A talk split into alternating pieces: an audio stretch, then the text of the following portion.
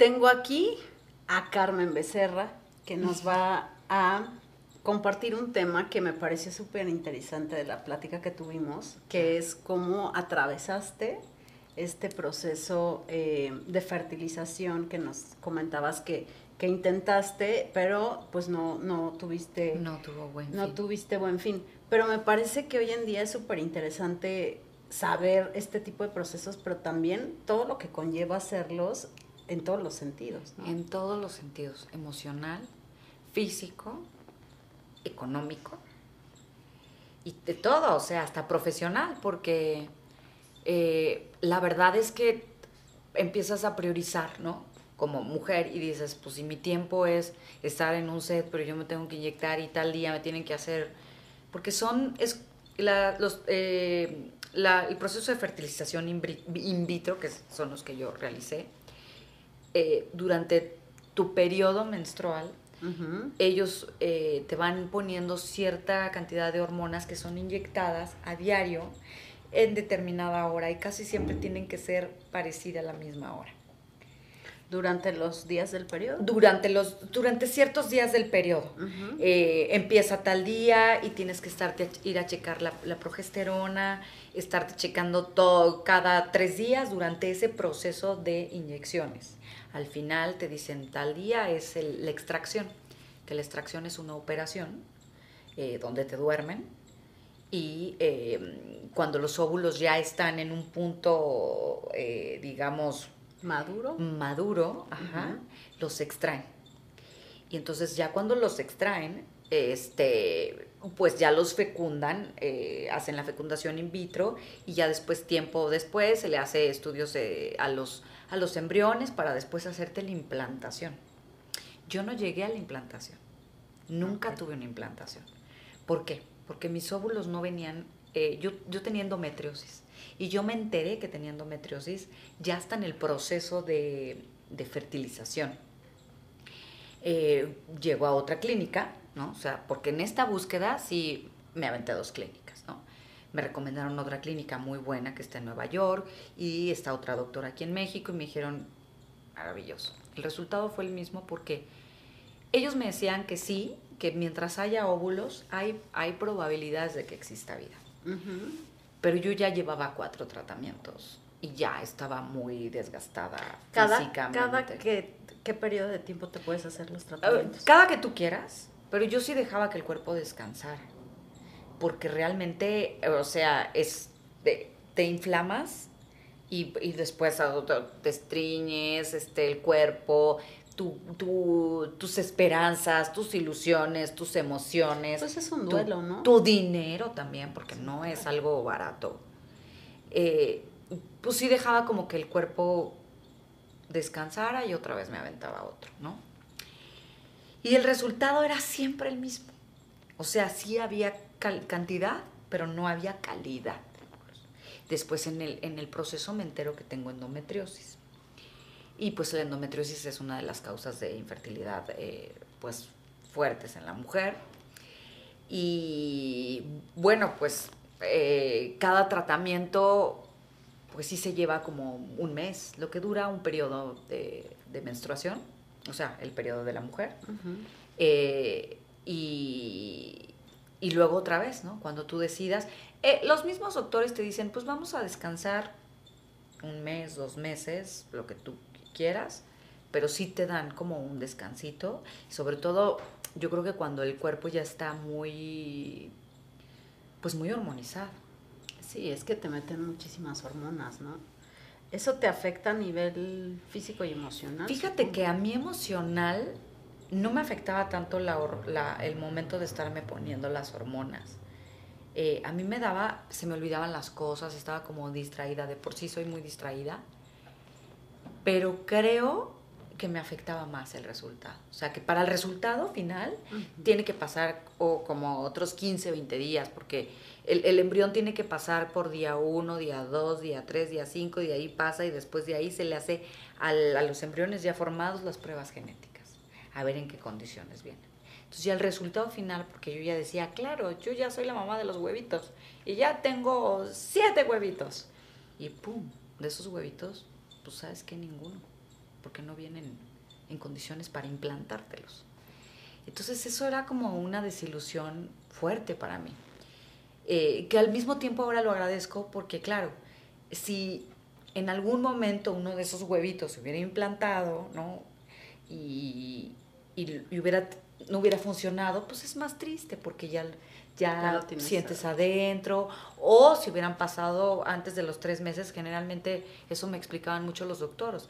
El cuerpo es sabio y cuando el producto, que ellos le dicen producto, no viene bien, pues eh, se, se, va, o sea, no, no, no, no, sigue el embarazo.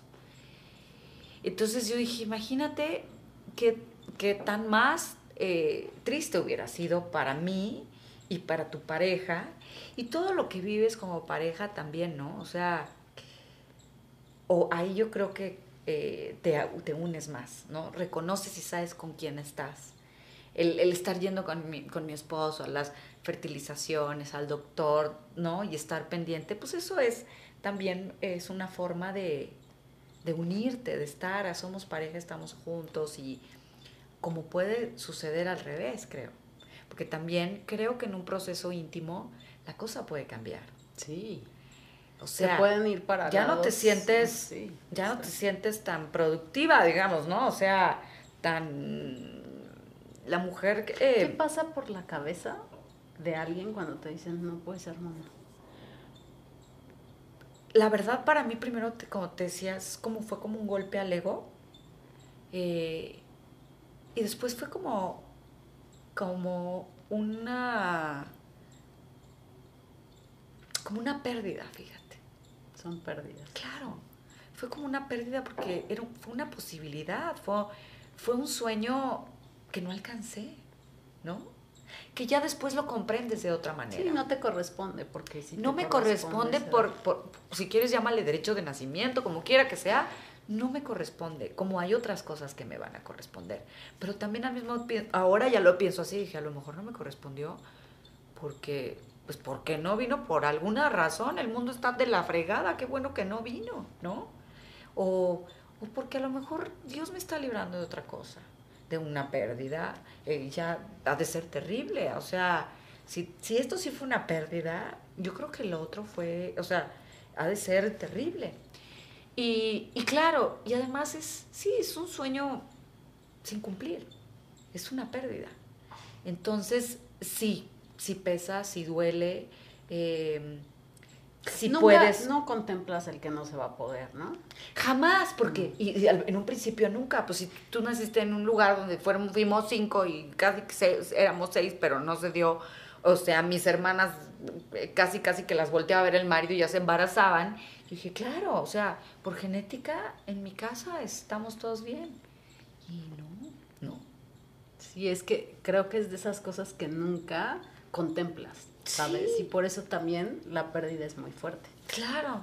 O sea, no lo contemplas, no lo piensas. Yo, yo, yo, yo, claro, yo siempre pensé y además, claro, de niña yo jugaba y así como jugaba que alguien me entrevistaba y así, yo jugaba a que llevaba a mi niño al dentista, a que jugaba con el niño y le, ponía el... O sea, claro, es parte de, de, mí y de lo con lo que yo nací, con lo que yo crecí.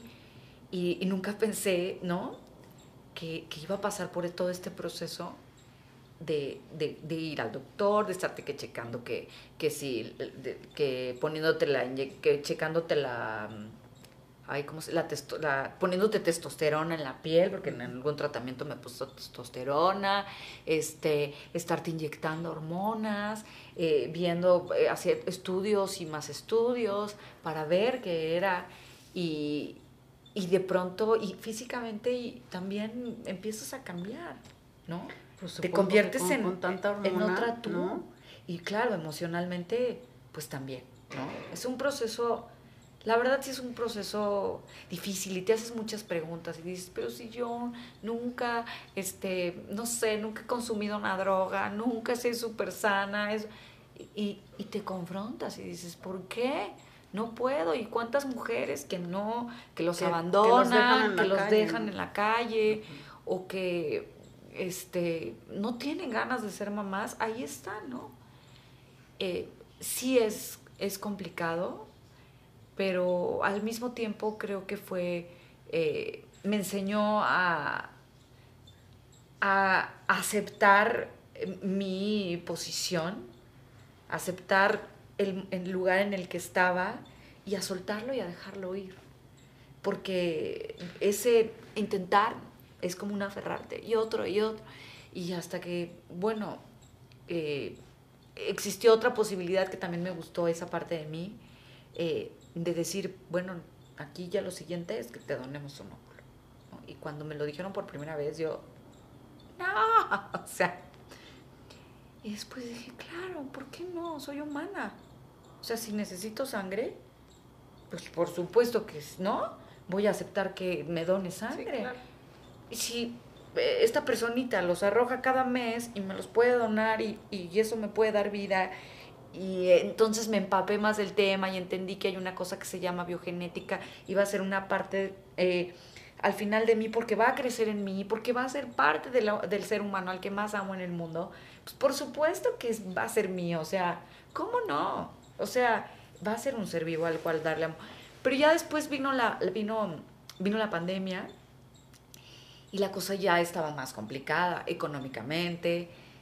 Y ahí fue donde me cayó el 20 de decir, imagínate ahorita en estas circunstancias de vida, si yo me los tendría que ir a implantar, ¿no? El, eh, o, sea, ¿qué va a pasar?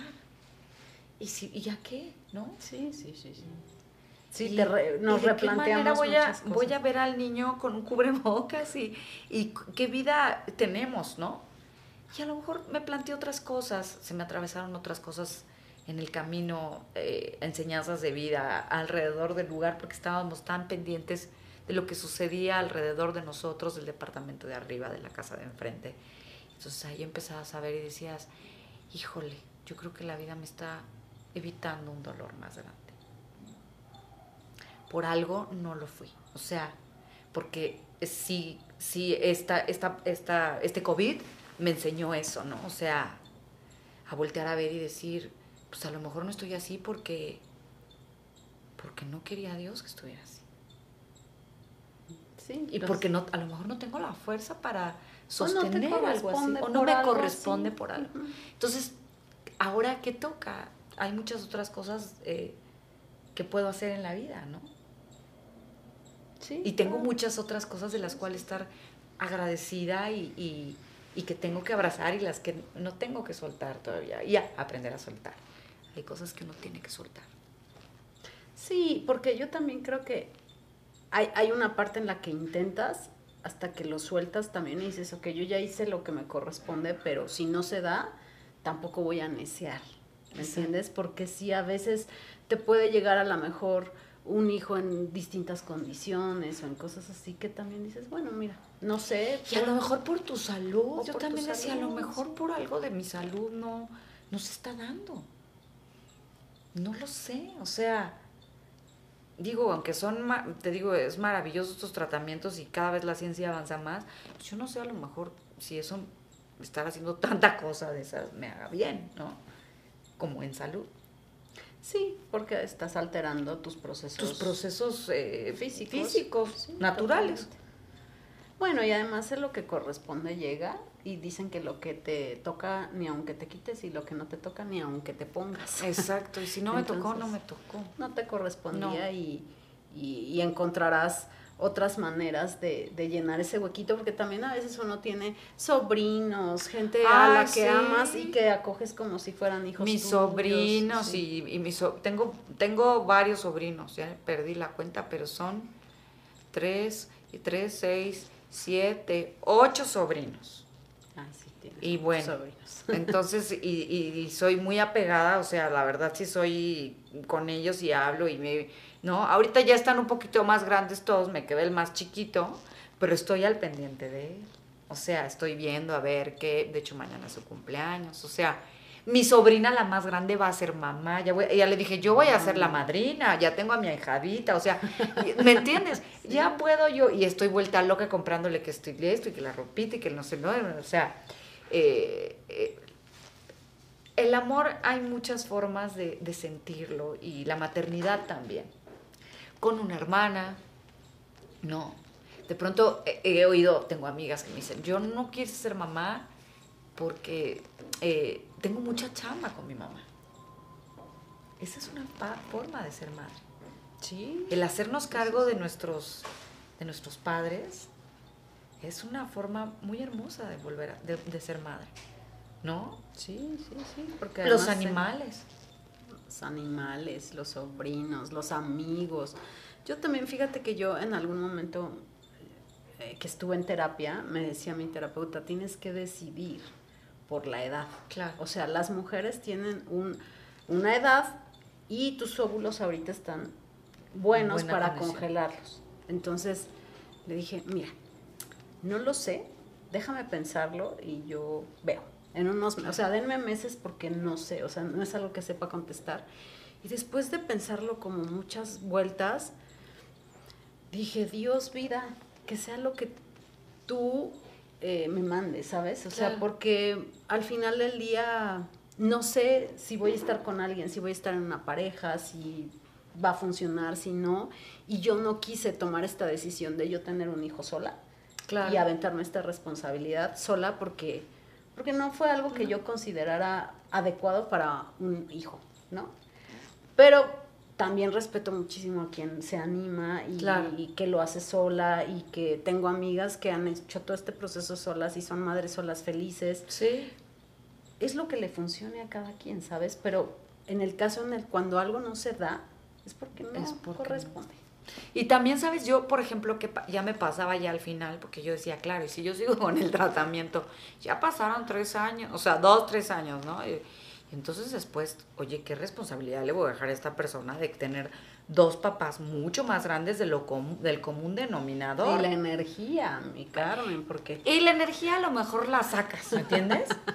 Pero dices, cuando él crezca, cuando él tenga 40, ah, ¿cuántos voy a tener yo si es que existo? ¿No? ¿Y, qué responsabilidad para él de ser, porque lo más seguro es que hubiera sido alguien solo. Yo que he vivido estas cosas de pérdidas de familia, mamá y esto, yo me cobijaba de mis hermanos. O sea, vas tú, no, vas tú, porque eso es lo padre de tener hermanos.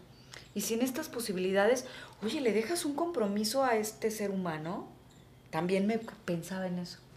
Que era, ¿no? De, tienes dos papás bastante grandes hazte cargo tú solito. ¿Por? ¿Por? no puede compartir nada. no, porque al final del día, aunque diga uno, no, pues es que, este, quién sabe, yo no tengo hijos para que sea. No, no era por eso que se hicieran cargo de uno, pero cuando amas a tus hijos y tus hijos son como tú y no, pues claro, pues si tu papá está mal, ahí vas a estar. Si tú, o sea, vas a estar apoyando, vas a estar cuidándolo, vas a estar. Y eso también es un paquete y, yo lo veo y compartirlo con mis hermanos es hasta padre, nos reímos hasta de las cosas, en la tragedia y todo, ¿no? Pero eh, compartimos con hermanos, está, es eso, eso, que es lo mismo que dices tú. Yo tal vez sola tampoco me lo hubiera aventado. porque no, porque no, no, no quisiera que, no sé, respeto mucho a las madres solteras, las admiro demasiado, pero es bien fuerte la carga tú sola y además también que crezcan sin esta figura Exacto. papá. Y la carga para él también. Sí, totalmente. Entonces, pues bueno, hay que abrazar lo que te tocó y soltar lo que no te tocó. Y agradecer. Yo creo que, ese es el gran aprendizaje. Ay, sí. Aunque, mira, te lo juro que ahorita ya lo platico. Pero si yo hubiera tenido esta plática hace cuatro años, tres años, o sea, porque lo, lo, lloré mucho, lo, lo eh, te digo, es una pérdida. Y eso, y claro que cuando me preguntan, oye, ¿y te duele? Pues claro que me duele. Ya no, ya no como antes. No, porque ya también fuiste asimilando y entendiendo ya, el proceso y liberándolo. Pero sí, sí duele. Sí, claro que duele. Todas esas cosas duelen y duelen mucho. Y yo te agradezco mucho que lo hayas compartido porque hay mujeres atravesando estos procesos también y siempre, pues no siempre las cosas van a ser como quisiéramos. Y sabes que yo no, no necesité tanto de, terapia, pero sí fui a un par de terapias no psicológicas, pero es importante acercarse a alguien de pronto a platicar, de estas de sanación, yo me acerqué a estas de, de, sanación y de este reiki y estas cosas y tenía una persona con la que platicaba y de pronto un psicólogo o algo en estas en esas situaciones y se encuentran en esas situaciones me parece muy valioso porque a veces como mujer hay, hay, hay otras cosas que platicar y hay otras cosas que drenar y a lo mejor te cuesta y no puedes, porque también es una responsabilidad y también tu pareja está pasando por un duelo. Aunque no lo aparente te esté apoyando y esté ahí, también es un duelo. Entonces, de pronto, la ayuda profesional o, o algo con alguien a quien, eh, en quien refugiarte, sí lo recomiendo. O sea, sí me parece que, que sí tiene que ser parte del, del, del del tratamiento. Una ayuda a liberar y a, hacer más ligeros los procesos. Claro, te digo, puede ser que hay gente, yo he conocido gente que a la primera les funciona, pero he, he tenido muchos casos y gente cercana que también quiero y aprecio que duraron cinco, seis, y o se les dio ya hasta el, creo que diez una, ¿no? Hasta el quién sabe cuándo. Y a otras que no. Entonces, eh, sí es importante aprender a, soltarlo. Sí. Sí, sí, sí. De una, con algún profesional, porque sí, puede, sí puede mermar mucho, incluso, eh, te digo, yo creo que sí, es, en la pareja a mí no me pasó, pero sí creo que puede ser algo que truene una pareja si no está bien. Si no hay comunicación, si no hay, el, comunicación. Si no hay entendimiento, si no hay empatía del uno hacia el otro, ¿me entiendes? Sí. Porque ambos viven un proceso distinto. Las mujeres conectamos más, pero los hombres también tienen. O incluso un, proyecto de vida, ¿no? O sea, porque a lo mejor, y, a mí me tocó la fortuna de tener un, un marido que me dijo, oye, espérate, o sea, a mí no me importa, yo lo que quiero es estar contigo y no me casé contigo por eso. Pero puede ser que haya alguien que diga, oye, no, mi proyecto de vida sí, yo siempre quiero tener un hijo y y, te amo y te adoro, pero pues duele, adelante, ¿no? Pero de pronto yo creo que eso también puede suceder. Te digo, no fue mi caso, pero eh, puede suceder. Y también esto, ¿no? El acercamiento en pareja, ya no, o sea, cambia y después recuperarlo también cuesta. Eh, tienen, tienen que ser muy, muy buenos amigos muy buenos compañeros para entender que eso se va, eh, vamos a renovarlo, vamos a, buscarlo, porque por supuesto que no se, se, distancia la cosa. Y, ¿no? y otra vez hay que encontrarlo y, otra vez para adelante, ¿no? Pues sí, no, no queda de otra más que para adelante. Y qué afortunada eres también de tener una pareja que te apoye, que te acepte y que fluya con lo que eligió, porque eligió estar contigo y eso es lo más Y eso es lo más bonito. Y está súper bonito eso. la verdad. Eso es con lo que te tienes también que, que, nutrir y que dar. Y te agradezco muchísimo, te agradecemos que hayas abierto tu corazón y que nos hayas compartido esta parte tan sensible y tan vulnerable para ti. Muchas gracias. Y bueno, déjenos sus comentarios, suscríbanse a nuestro canal y nos vemos aquí el próximo miércoles.